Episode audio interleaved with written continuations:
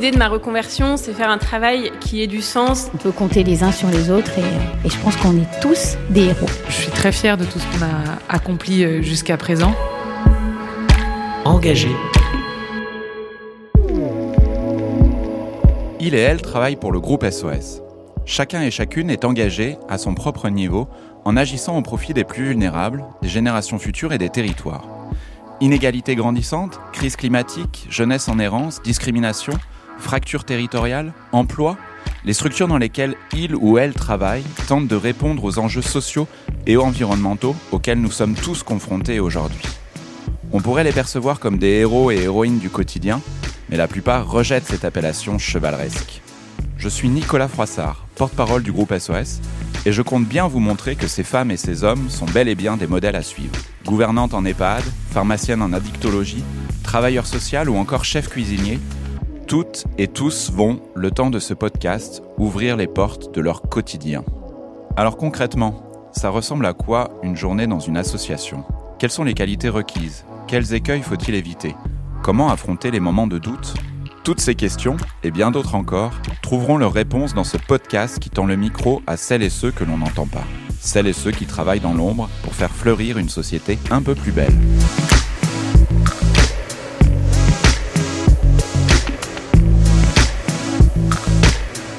Claire est pharmacienne et travaille au XAPA, un nom un peu obscur et peu connu du grand public, qui en réalité est un acronyme. Centre de soins, d'accompagnement et de prévention en addictologie. On peut donc officiellement présenter Claire comme une véritable spécialiste des addictions. Enfin, on peut aussi la laisser se présenter toute seule. C'est bien elle qui le fait le mieux. Alors, je suis pharmacienne et je travaille euh, dans un XAPA. Euh, donc, un XAPA, c'est un centre euh, euh, pour traiter les addictions. Donc, euh, XAPA, c'est un, un bel acronyme, Centre de soins, d'accompagnement et de prévention en addictologie. À Paris. Oui, c'est à Paris. Qu'est-ce que tu fais Qu'est-ce que tu faisais avant d'exercer ce métier? J'étais, j'ai toujours été pharmacienne et en fait j'étais pharmacienne euh, et je le suis toujours d'ailleurs pharmacienne, pharmacienne à l'hôpital. Euh, voilà. D'accord. Ça veut dire que tu es, euh, tu travailles à la fois à l'hôpital et dans le XAPA? Exactement. D'accord. Euh, Peut-être pour les personnes qui nous écoutent euh, et les jeunes notamment qui voudraient faire ce métier-là, un petit mot sur la formation qu'il faut suivre? Oui, alors pour être pharmacien, euh, il faut faire des études de pharmacie, donc c'est à, à la faculté. C'est assez semblable aux études de médecine, donc avec une, une première année un petit peu sélective et puis ensuite la suite des études. Euh, voilà, donc euh, pour avoir le diplôme, il faut faire euh, au moins six ans d'études, donc c'est un petit peu long. Il faut aimer Et après, les on peut se spécialiser. Il faut aimer les études. Et qu'est-ce qui t'a fait arriver là? Quel est l'élément déclencheur, s'il y en a un? Je pense pas qu'il y ait vraiment eu un, un élément déclencheur. Alors, ça s'est fait euh, dans la suite de ma scolarité, en fait, donc la fac, euh, les études euh, de pharmacien. J'ai préféré euh, travailler à l'hôpital parce qu'on a le choix entre euh, un travail soit en pharmacie de ville, celle qu'on connaît tous, euh, soit dans l'industrie pharmaceutique ou bien à l'hôpital. Donc moi, j'ai fait le choix de travailler à l'hôpital. Et puis après, j'ai eu envie d'élargir un petit peu ce que je faisais.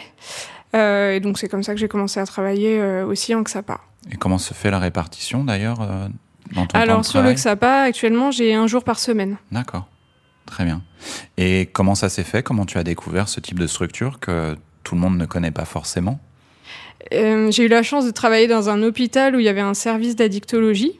Donc j'ai pu découvrir cette spécialité euh, médicale à ce moment-là. Qui suit des personnes qui, ont, qui souffrent Qui d'addiction souffrent d'addiction, c'est ça. Quel type d'addiction Alors, ben, il y a l'alcool, euh, le tabac, le cannabis, euh, d'autres drogues, euh, donc les opiacés, euh, des problèmes avec les médicaments. Voilà, c'est assez varié. Euh, ça concerne tout type de personnes. Et euh, bah, c'est une approche euh, du soin qui m'a bien plu. Donc je me suis euh, spécialisée euh, là-dedans. Et puis, euh, bah, comme je disais, pour, euh, pour euh, voir un peu d'autres situations et d'autres façons de travailler, bah, j'ai pu euh, euh, rejoindre le XAPA. Voilà, qui, euh, donc c'est pas tout à fait le même euh, univers que l'hôpital. Du coup, c'est complémentaire C'est quelque fait, chose que tu, oui, euh, que tu oui, trouvais oui. intéressant dans ton oui. quotidien C'est quelque chose auquel je tiens. Est-ce que tu avais un, un rêve d'enfant en termes de métier quand tu étais petite? Alors ça, c'est un peu la question. euh, la question. euh, C'était pas pharmacienne en ha- tout cas. habituelle, non, non, je pense pas que c'était un rêve. euh, Est-ce qu'il y avait un lien avec la, santé pas, ou Non, j'avais pas de rêve de métier en particulier, euh, euh, mais plutôt euh, une envie de d'aider les autres. En fait, je utile. pense. Ouais. Super. Et du, à quoi ressemble une journée type dans, dans ton quotidien? Peut-être plutôt quand tu es euh, au XAPA, du coup? Ouais.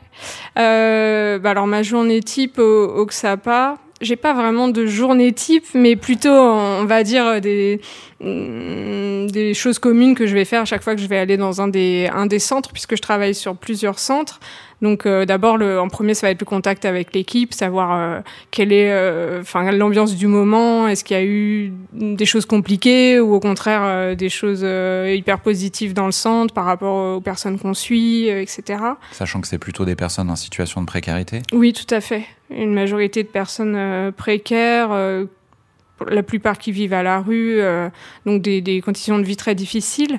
Et euh, bah, c'est Quel toujours. type euh, d'addiction sur le XAPA? Alors, on a beaucoup de dépendants aux opiacés et des. Peut-être que tu peux expliquer opiacés? Ouais, les opiacés, ben, l'opiacé drogue euh, qu'on peut citer un peu historique, c'est l'héroïne. Euh, après, il y a d'autres opiacés comme la morphine. euh, et après, on- après ça, c'est des médicaments, mais qui peuvent être un peu détournés. Donc la méthadone, la buprenorphine, tout ça, c'est des opiacés. La codéine, c'est un opiacé aussi. Le Euh, crack, il est voilà. dans quelle catégorie? Alors le crack, c'est pas un opiacé, c'est un dérivé de la cocaïne. Donc en fait, euh, c'est un stimulant. Voilà, donc c'est pas c'est pas le même euh, type de produit. Parfois, il y a des usagers qui utilisent euh, les deux les deux produits. Et le crack en tant que tel, est-ce que c'est quelque chose qui est très répandu Euh, oui, sur les les usagers qu'on suit, euh, oui, c'est une consommation qui est fréquente, ouais. Est-ce que tu te souviens de ta première journée de travail? Pour le XAPA Oui, je me, sou- enfin, je me souviens euh, le moment où j'ai découvert le centre, on va dire, euh, parce que voilà, c'était un endroit que je connaissais pas. Et Tu as- un- tu l'as connu euh, directement en y travaillant ou tu, as, tu étais déjà venu visiter euh, J'étais déjà, j'avais visité, mais c'est différent euh, quand on quand on vient prendre ses marques pour y travailler. Donc, ce que je me souviens, c'est bah, mon, arrivée à l'infirmerie, puisque bah, dans, dans ce centre de soins, il y a un accueil euh, plus général et puis il y a des lieux un peu plus euh, un peu plus euh, restreints, euh, donc l'infirmerie. Et euh, bah, voilà, c'était bah, la découverte du lieu, la façon d'accueillir les personnes, la façon de travailler, etc., qui était qui était nouvelle pour moi. Quelque chose qui t'a marqué peut-être dans ta dernière journée ou dans les dernières journées que tu as, que tu as passé euh, dans cette, dans cette structure? Bah, je dirais c'est le lien entre les professionnels et, et les personnes qu'on accueille, qui est un lien finalement à la fois assez proche, euh, parce que euh, les personnes qu'on suit pendant un bon moment, on commence à bien les connaître, et, euh, et aussi euh, euh, quand même une certaine pudeur des personnes qui vont pas forcément raconter facilement les choses qu'elles vivent. Qu'est-ce qui fait que tu t'intéresses au métier de la santé et spécifiquement à ce métier de, de pharmacienne? Je pense que j'avais toujours eu euh, cette envie euh, de d'aider les autres et puis aussi euh, de enfin j'étais intéressée par euh, ce qui était scientifique donc euh, la chimie la biologie etc enfin ce côté un peu scolaire. Euh, mais euh, bah au fin... puis j'avais pas envie d'être forcément médecin ou infirmière ce, ce type de métier. Et donc pharmacien ça ça réunissait un petit peu tout ça. Donc c'est ça qui m'a qui a fait que j'ai fait ce choix là Qu'est-ce qui fait que tu t'intéresses au thème des addictions? Alors, je ne sais pas si je m'intéresse au thème des addictions, mais plutôt j'ai rencontré euh, cette spécialité-là. Et ce qui était intéressant, c'est qu'on prenait euh, les personnes telles qu'elles, étaient dans leur globalité. Donc ça allait plus loin que juste euh, quelque chose de strictement médical. C'est aussi la rencontre avec la personne, tout son environnement, et donc enfin, et tenir compte de tout ça pour travailler avec elle, pour qu'elle puisse avancer. Quand tu as commencé à travailler à l'hôpital, tu as rapidement travaillé sur cette question des addictions ou c'est venu après? Non, ça a pris un petit peu de temps. Ça a pris un petit peu de temps et ça a été au fil des rencontres, en fait. Ça a été une opportunité pour moi. D'accord. Parce que tu as rejoint à un moment donné un service qui travaillait sur cette question-là au sein de l'hôpital? Exactement. En fait, je travaillais dans une pharmacie, euh, bah, la pharmacie d'un hôpital, de l'hôpital. Et puis, il y avait ce, ce service d'addictologie, donc qui accueillait des patients pour, pour se sevrer, par exemple, en alcool ou, ou d'autres d'autres produits. Et bah, assez facilement, en fait, j'ai été au contact de, de, de, ce service. Et puis, bah, de fil en aiguille, on a travaillé ensemble et c'est là que je me suis spécialisée. Engagé. Quel est l'aspect que, que tu préfères? Dans ton travail quand tu es au XAPA euh, Ou à l'hôpital, ouais, Ce que je préfère euh, dans mon métier, en fait, c'est de pouvoir euh, travailler avec euh, différents professionnels, puisque du coup, moi, je suis au contact des médecins, des infirmiers, mais aussi des éducateurs, assistants sociaux, donc des profils variés. Et puis les, les personnes aussi qu'on accueille ont des profils aussi complètement variés. C'est ça qui me, qui me plaît. Les, les trois qualités requises pour occuper ce, ce métier, c'est quoi pour toi? Euh, je dirais l'adaptation, euh, faire attention aux autres, euh, et puis quand même un peu de rigueur. Ça, c'est mon côté pharmacien. Forcément, c'est mieux. Est-ce que tu as un ou plusieurs souvenirs professionnels, des beaux souvenirs qui, qui te marquent particulièrement? Alors il y a des souvenirs difficiles, il y a des moments difficiles, mais c'est vrai qu'il y a des moments aussi, aussi. Ouais, positifs. Bah, les moments difficiles, c'est les moments de, de, tension où il y a de l'incompréhension, euh, où voilà la personne se sent vraiment pas bien et donc elle l'exprime euh, voilà parfois un peu violemment.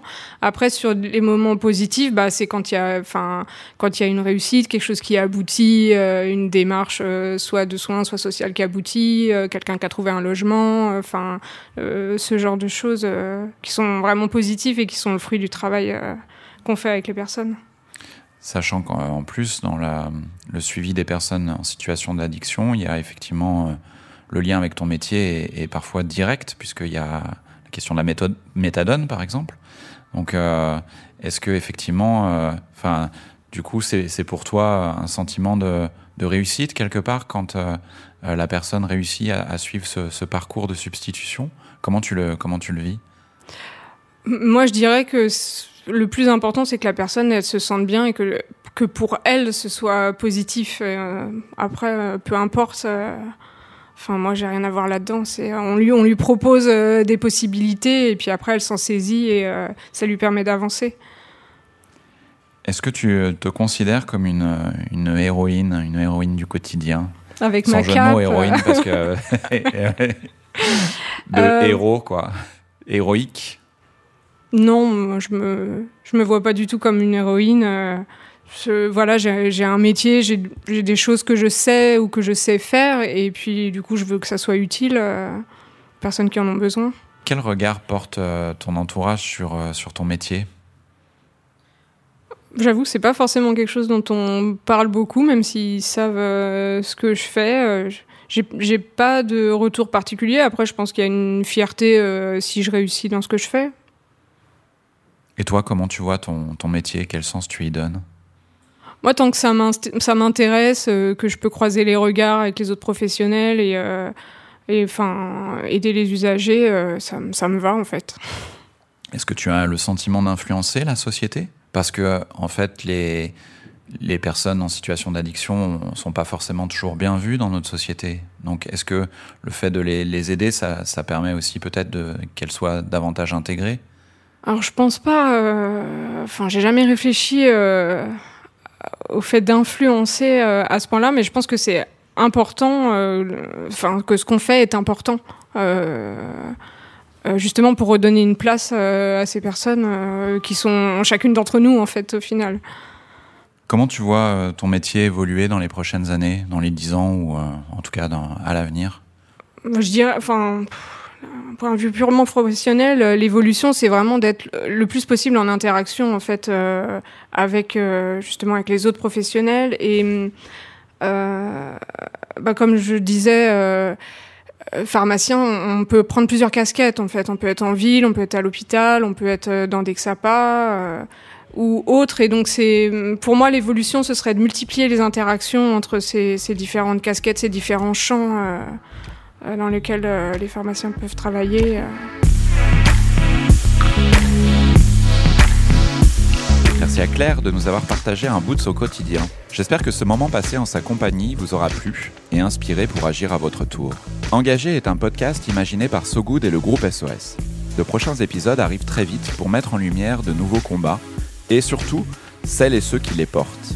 Il suffit de prendre le temps de les écouter, sans parler à leur place, pour se rendre compte que certaines et certains portent des actions et des solutions viables pour faire tenir le vivre ensemble.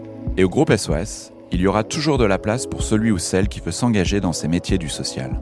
À bientôt sur nos réseaux, en podcast ou sur les plateformes de streaming, ou bien directement sur sogoodradio.fr. C'était Nicolas Froissart. On se retrouve très vite et d'ici là, prenez soin de vous et aussi des autres.